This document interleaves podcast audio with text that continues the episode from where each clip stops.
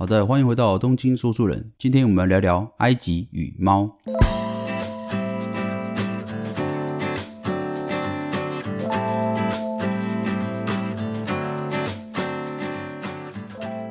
一讲到这个爱猫天堂话，很多人第一个印象应该就是土耳其了吧？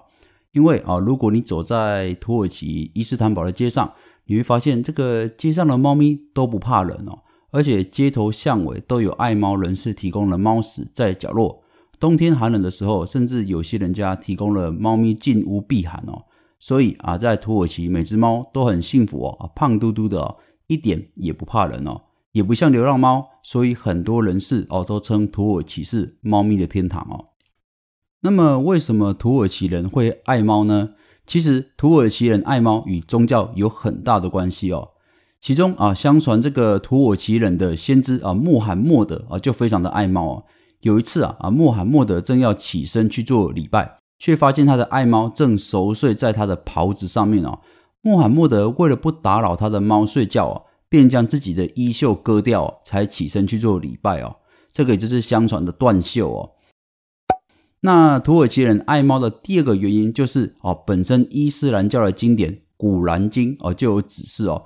要穆斯林都善待动物啊，其中猫特别被提到是视为洁净的动物哦，所以人类更要善待它们哦。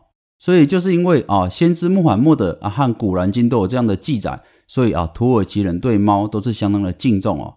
甚至啊，有一句浪漫的话是这样说的哦：没有猫，伊斯坦堡就失去了一部分的灵魂。那么，如果我们说土耳其是当代猫咪的天堂，那么四大古民国的古埃及，那绝对就是猫咪天堂中的天堂哦。嗯，啊，为什么会这样讲呢？啊，且听我慢慢道来哦。现在的土耳其人爱猫啊，毕竟还只是善待它们哦。当地的居民、游客啊，为猫咪提供食物和栖息地，不会捕杀它们。但猫毕竟还是只是只猫啊。可是历史上的古埃及却是将猫当成了圣物和神明哦。大约从西元一千年前开始啊，有数不清的大型猫咪坟墓被发现哦。而这些猫的木乃伊被精心的包裹和装饰哦。古埃及人啊，他们有时长途跋涉到墓地，就只为了埋葬一只死去的猫咪哦。而且啊，如果杀害猫咪，更有可能在古埃及被处以极刑哦。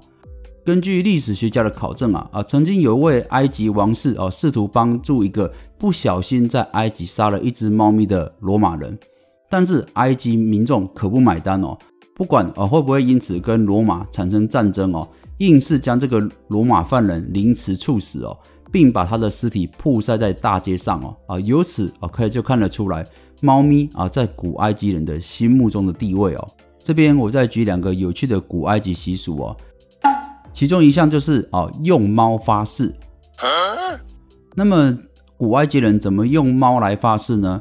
也就是说啊，当有一个人要向神灵发誓的时候，他先去找一只猫来，接着啊，把这只猫的毛全部剃掉哦。那剃掉这些猫毛拿来做称重哦。假设称出来是五十克的话，那么这个要发誓人就必须支付同等量重量的银两哦。那将这些钱哦，祭司会把这些钱拿去哦。给这只猫买这个鱼给它吃哦，那么就完成了这个誓言哦。所以啊，古埃及人是会用猫来发誓的哦。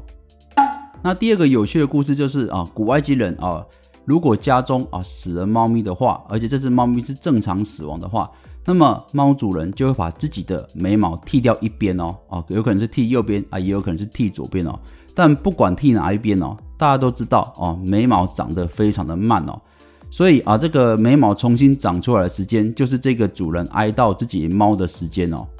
那当然，我们刚才讲过哦，《古兰经》要穆斯林都善待动物嘛。所以啊，这个埃及人如果家中有养狗的话，啊，家中的狗死掉的话啊，主人是要将全身的毛全部剃掉哦。所以啊，这个古埃及人真的是非常喜爱动物啊。那么讲到这边，大家应该会想到个问题：为什么哦，猫咪在古埃及的地位这么高呢？其实啊，跟土耳其一样，这跟宗教有关系哦。埃及猫的猫神之路哦，大约从这个两千年开始哦，猫的形象开始频繁出现在埃及的各种啊宗教场合哦。事实上哦，猫咪喜欢在太阳下打瞌睡的习性哦，使埃及人将它与太阳神拉扯上关系哦。这边稍微提一下哦，太阳神拉在埃及的地位是相当崇高的哦。不知道什么时候诞生了这个太阳神拉能够化身为猫的传说之后，猫的地位马上就从神的侍从哦提升为守护者哦。这个故事是这样讲的：相传呐啊，这个太阳神拉最大的敌人就是来自于幽冥的怪蛇哦。那这只怪蛇哦，它每晚都会阻挡隔天的日出光明哦。于是哦，太阳神拉每晚都会乘船哦，由死者的幽灵相伴哦，行至地狱之间哦。拉会化身成为大猫，并斩下怪蛇的舌头。这个时候，众死者的幽灵便会发出一声喵，为大猫喝彩哦。阳间的埃及人因此能够再次得以见日哦。所以，太阳神拉的形象啊，兴盛了一千多年，随之衍生的猫文化也烙印入埃及人的灵魂之中哦。那么，猫咪在古埃及的猫神之路的第二个最重要因素就在于，虽然拉对猫在埃及地位提升很重要，但最重要的莫过于猫之女神巴斯特的出现哦。事实上，巴斯特这个神一开始它并不是猫哦，它只是一个狮子的形象。但不知道为什么哦，到后来的猫坟墓里面到处都雕刻这个巴斯特这个神哦。事实上，猫神巴斯特哦，她是主管人间性爱的女神哦。带有月亮的温柔婉约和女性的魅力哦，这位女神啊会化身成为一只猫，而她有动人的微笑，并带给人们音乐、舞蹈及爱哦。而且巴斯特她与生育能力也有关，所以啊象征着家庭温暖与和乐。大约西元前五世纪哦，开罗北部的布巴斯提斯发展出对巴斯特和猫的大规模崇拜仪式。在这座巨大的寺庙，吸引了成千上万的信众来朝拜哦。朝圣者会留下小猫咪的雕像啊，作为祭品哦，并把猫护身符随身带在身上，祈求平安哦。我相信不少人家中都养有喵星人嘛，有更多的事主哦，都乐于当这个铲屎官，甘愿身为猫奴而无怨无悔。不过，你知道历史上其实有个古文明帝国？因为爱猫而输了战争，堪称史上最资深的猫奴国家吗？没错啊，就是我们今天讲的古埃及哦。话说，在这个西元前五百二十五年的时候啊，埃及人啊被波斯这个大国入侵哦。